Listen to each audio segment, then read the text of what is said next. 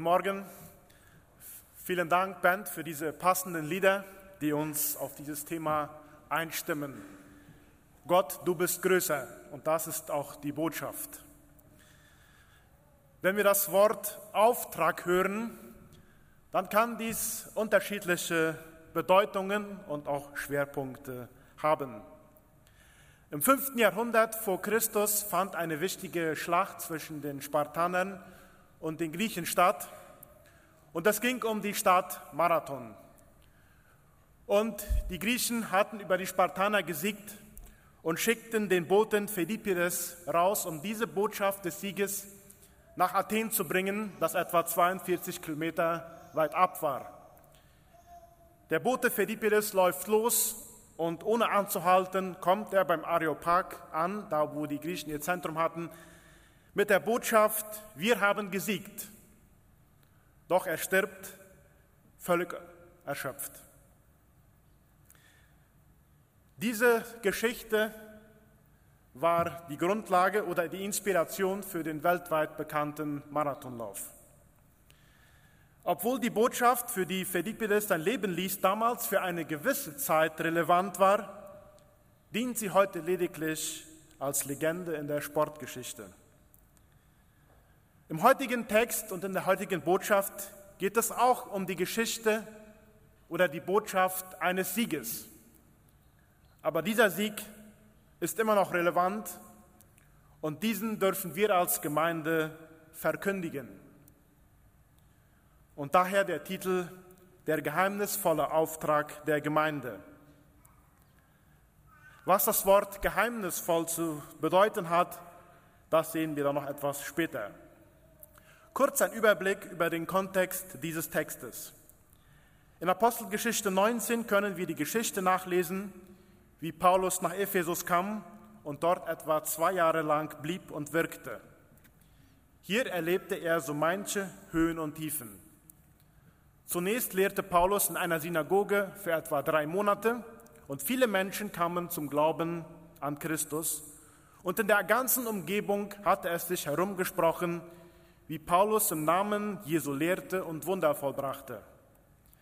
Den traditionellen Juden, den schmeckte das nicht so und sie schickten Paulus und die Neubekehrten raus. Und später versammelten sie sich im Lehrsaal des Tyrannus für etwa fast zwei Jahre und in dieser Zeit wurde die Gemeinde in Ephesus gegründet. Und diese Gemeinde zeichnete sich aus, dass vor allem Heiden auch dazugehörten. Und die Kernaussage aus dem Epheserbrief ist die, dass es schon immer zu Gottes Masterplan gehört hat, die ganze Menschheit in den Rettungsplan durch Christus einzuschließen. Und davon spricht besonders der Epheserbrief. Wenn wir den Text anschauen, sehen wir, dass dies ganz persönliche Worte von Paulus sind, über seinen persönlichen Auftrag, den Heiden die frohe Botschaft zu bringen. Vielleicht fragen wir uns, okay, das war Paulus sein Auftrag, was hat dies mit mir, mit, mich, mit mir selbst zu tun? Aber hier trifft besonders auch die Aussage von Paulus in 1. Korinther 11 zu, Nehmt mich zum Vorbild, wie ich Christus zum Vorbild nehme. Es ist also ganz legitim, wenn wir diesen persönlichen Auftrag, den Paulus hatte, auch auf die Gemeinde übertragen. Und ich komme zu einem ersten Gedanken. Gottes Plan steht über den menschlichen Situationen. Zunächst spricht Paulus hier in Vers 1 über seine aktuelle Situation als Gefangener und er lässt die Briefempfänger auch nicht im Unklaren darüber, in welcher Situation er sich gerade befand. Da heißt es so, ich, Paulus, bin im Gefängnis ein Gefangener für Jesus Christus, weil ich euch, die, die ihr anderen Völkern angehört, die Botschaft Gottes verkündigt habe. Menschlich gesehen befindet sich Paulus hier in einer Sackgasse. Doch statt in Selbstmitleid zu fallen, nutzt er hier die Gelegenheit, einen ganz wichtigen Brief an die Epheser zu schreiben. Einen Brief, ohne den wir aus heutiger Sicht um einiges an geistlicher Erkenntnis ärmer werden. wie zum Beispiel der christlichen Haustafel, die Waffenrüstung Gottes und so weiter.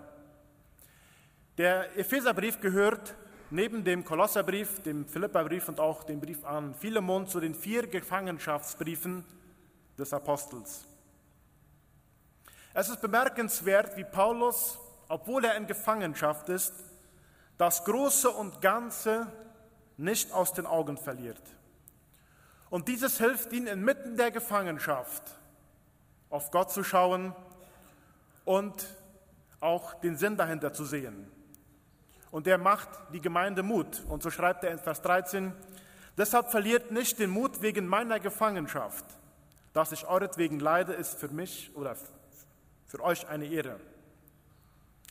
Ihm ist völlig klar, dass er für die Sache des Herrn leidet. Und er unterstellt sich komplett den Willen Gottes in der Zuversicht, dass er, Gott, alles in seiner Hand hält. Über einen längeren Zeitraum war das große China Ziel vieler europäischer Missionare. Und Gott segnete diese Missionsarbeit der ausländischen Missionare und viele Chinesen kamen zum Glauben. Jedoch in den 1950er Jahren wurden nach den kommunistischen Umbrüchen alle ausländischen Missionare herausgeschickt und das Christentum verboten. Eine Gruppe dieser Missionare war völlig zerstört und wussten nicht, wie es weitergehen sollte. Sie hatten doch die Berufung erhalten, nach China zu gehen, um dort zu missionieren. Und plötzlich waren alle Türen zu. Eine zweite Gruppe jedoch sah dies als eine Gelegenheit, um Gott zu fragen, was jetzt dran war. Und sie ließen sich in andere Länder berufen, um die frohe Botschaft von Christus da zu verkündigen. Und obwohl die chinesische Regierung offiziell das Christentum bis heute verboten hat und deren Existenz zum Teil noch leugnet, wachsen besonders in, den chinesischer, in der chinesischen Welt die Gemeinden wie es kaum sonst wo auf der Welt. Gottes Geist lässt sich nicht von irdischen Umständen beeinflussen. Menschen können von anderen Menschen eingeschränkt, verfolgt und sogar getötet werden. Jedoch dem Wirken des Geistes kann dieses keinen Einhalt gebieten. Und Paulus war sich dieser Tatsache bewusst und hatte weiter Mut, das Evangelium zu verbreiten. Ein zweiter Gedanke. Gott offenbart seinen geheimnisvollen Plan. Und dazu lesen wir nochmal die Verse 2 bis 6. Ihr habt ja gehört, dass Gott mir die besondere Aufgabe anvertraut hat, euch von seiner Gnade zu erzählen, wie ich bereits in diesem Brief erwähnt habe. Hat Gott selbst mir einen verborgenen Plan offenbart. Wenn ihr lest, was ich geschrieben habe, werdet ihr verstehen, was ich über das Geheimnis des Christus weiß. Früheren Generationen hat Gott es nicht offenbart, doch nun hat er es seinen heiligen Aposteln und Propheten durch seinen Geist zu erkennen gegeben. Auch die anderen Völker sollen durch Christus das Reich Gottes erben, zu seiner Gemeinde gehören und die Zusagen Gottes in Anspruch nehmen, wie es die gute Botschaft sagt. Vielleicht fragen wir uns, warum hier von einem verborgenen oder geheimnisvollen Plan die Rede ist. Vor Jesu Tod und Auferstehung war das Bundesverständnis mit Gott allein auf Israel und den Juden beschränkt. Obwohl die Propheten im Alten Testament davon wussten, dass eines Tages die ganze Welt Gott anbeten würde, hatten sie noch nie etwas von dem Begriff Gemeinde gehört. Und jetzt, durch das vollendete Werk Jesu, wurde der vollkommene Plan Gottes offenbart. Und hier zeigt es auch, dass das heilige Volk Gottes nicht zum Selbstzweck diente, sondern auch nur eines der Puzzleteile waren, um den wahren Gott, Plan Gottes zu erfüllen. Diese Tatsache schmeckt den traditionellen Juden heute noch nicht zurecht und äh, sie warten immer noch auf den Messias. Paulus war sich seiner Aufgabe ganz bewusst. Er war beauftragt worden, den Heiden die frohe Botschaft der Erlösung zu verkündigen. Und dieser Auftrag war sein Antrieb für sein unermüdliches Handeln. Deshalb gründet er auch überall, wo er hinkommt, Gemeinden, weil er weiß, dass er es nicht alleine schafft. Mission hat ohne Gemeinde keine Zukunft, genauso wenig wie die Gemeinde keine Zukunft ohne die Mission hat. An dieser Tatsache hat sich bis heute noch nichts geändert. Auch wir als Gemeinden im 21. Jahrhundert sind dazu berufen, diese frohe Botschaft zu verkündigen. Die Gemeinde wird von christlichen Autoren immer wieder mit einem Salzstreuer verglichen. Das Salz in einem einzigen Salzstreuer hat die Fähigkeit, ein Vielfaches an Essen schmackhaft zu machen, verglichen mit seiner eigenen Menge. Jedoch, was nützt das Salz, wenn es im Salzstreuer bleibt? Nichts. Mehr noch, wenn ein Salzstreuer kaum gebraucht wird, verklebt das Salz ineinander. Möchte man es dann brauchen, kommt nichts heraus. Man könnte diesen Zustand mit einer Gemeinde vergleichen, die ganz aufgehört hat, Mission zu betreiben und nur noch zum Selbstzweck existiert. Früher oder später wird sie in ihrem Traditionalismus verkleben und ersticken. Natürlich freuen wir uns, wenn wir uns in einer Gemeinde wohlfühlen. Und das ist auch gut so. Aber wenn der Wohlfühlfaktor mit im Mittelpunkt steht und nicht die Mission Gottes, bedarf es einer Erneuerung des Gemeindeverständnisses. Wer ist also beauftragt, die Mission in der Gemeinde voranzutreiben? Es war Gottes Idee, dass die ganze Gemeinde mitzieht. Die Missionsarbeit in einer Gemeinde beschränkt sich nicht auf einige bestimmte Berufsgruppen. Zwar kann man Aufgaben innerhalb einer Gemeinde delegieren, jedoch den Missionsauftrag kann man nicht delegieren, die ganze Gemeinde ist gefragt. Seit dem Jahr 2005 fährt die Jugend der, unserer Gemeinde regelmäßig nach Pozo Colorado, um da Einsätze zu machen. Meistens sind es Kinderprogramme, aber auch immer wieder Gottesdienstgestaltungen, Arbeitseinsätze, Müllsammelaktionen und so weiter. Und eines haben wir in dieser Zeit gemerkt. Man kann nicht zu jung oder zu unerfahren sein, um hier einen Dienst zu verrichten. Es ist interessant zu beobachten, wenn Jugendliche zum ersten Mal mit nach Pozo Colorado kommen und erst einmal die Lage checken, wie es das Ganze so abläuft kommen die Kinder schon mit offenen Armen entgegen, umarmen die Neuankömmlinge und das Eis ist nur gebrochen. Ich denke, das haben so, ein, so einige unserer Jugendliche erfahren. Und plötzlich kann der Einsatz ohne Einschränkung fortgeführt werden. Aber auch in Philadelphia haben wir ein großes Missionsfeld.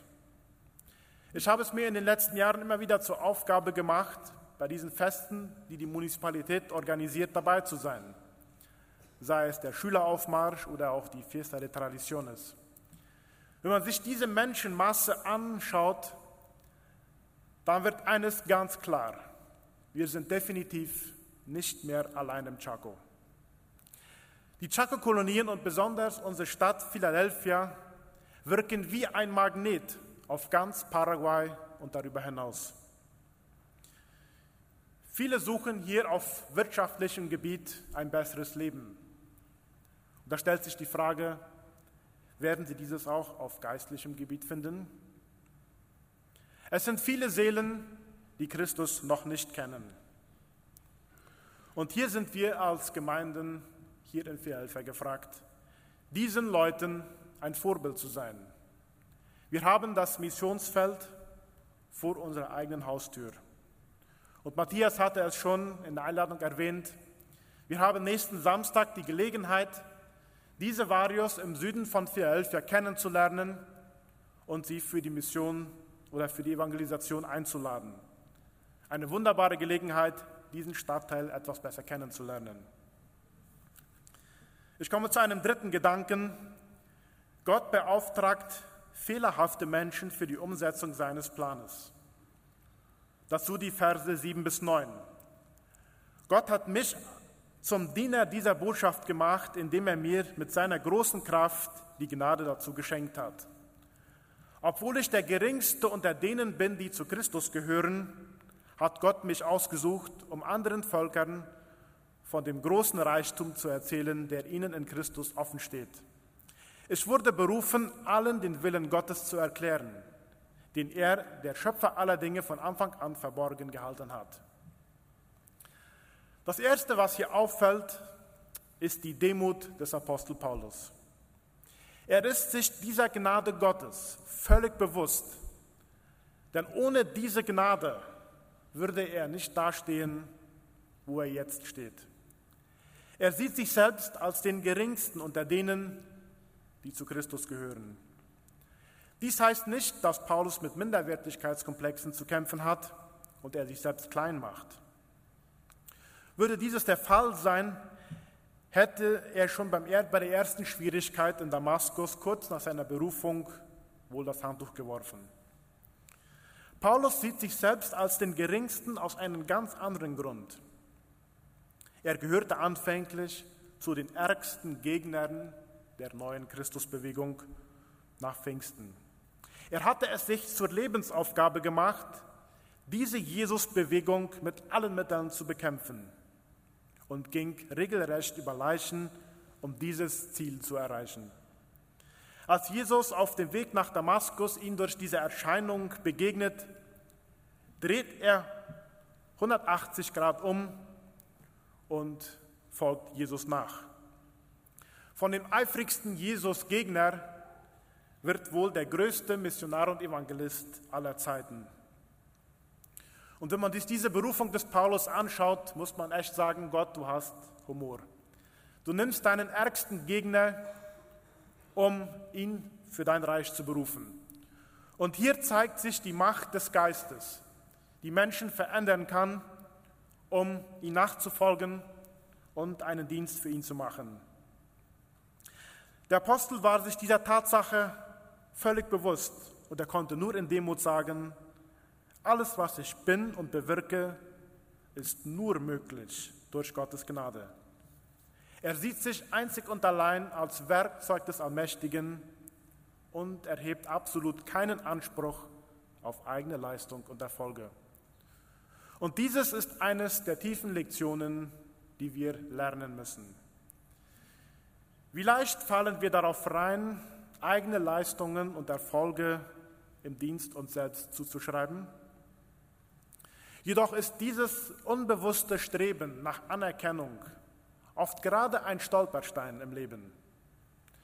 Und wir merken schnell, wenn wir unsere Motivation auf die Anerkennung von außen richten, dass dieser Brunnen der Inspiration sehr schnell versiegt, wie die Brunnen auf dem Chaco. Wenn wir aber unsere Inspiration und die Motivation aus Gottes Kraft schöpfen und uns von seinem Geist erfüllen lassen, dann haben wir auch die Motivation im Dienst, obwohl sich alles gegen uns stellt. Was es heißt, wenn das Evangelium aus dem Mittelpunkt verrückt und nur noch als Dekoration und Fassade gilt, zeigt uns die fast 2000 Jahre alte Kirchengeschichte. Immer wieder sehen wir in der Vergangenheit, wo Machtansprüche wichtiger waren als das Evangelium. Und hier wurden oft, wurde oft das Evangelium, das zur Befreiung führen sollte, eine Religion der Unterdrückung. Sowohl bei der katholischen als auch bei der evangelischen Kirche. Anders läuft es, wenn Menschen ihr fehlerhaftes Wesen anerkennen und sich von Gottes Gnade leiten lassen. Dann richten sie den Blick auf Christus und können für Christus einen ganz großen Dienst machen. Gott wäre nicht abhängig von uns. Er könnte auch die Welt ohne unser Dazutun verändern. Er hat ja die Welt natürlich mit einem Wort erschaffen. Und so könnte er auch die Welt verändern. Aber er möchte uns fehlerhafte Menschen dazu brauchen, die frohe Botschaft weiterzugeben. Und da ist es an uns, ob wir uns dazu bereit erklären, diese Arbeit zu machen. Und ich komme zu einem vierten Gedanken. Gott offenbart durch die Gemeinde seine Macht und Weisheit und schenkt ihr Zuversicht.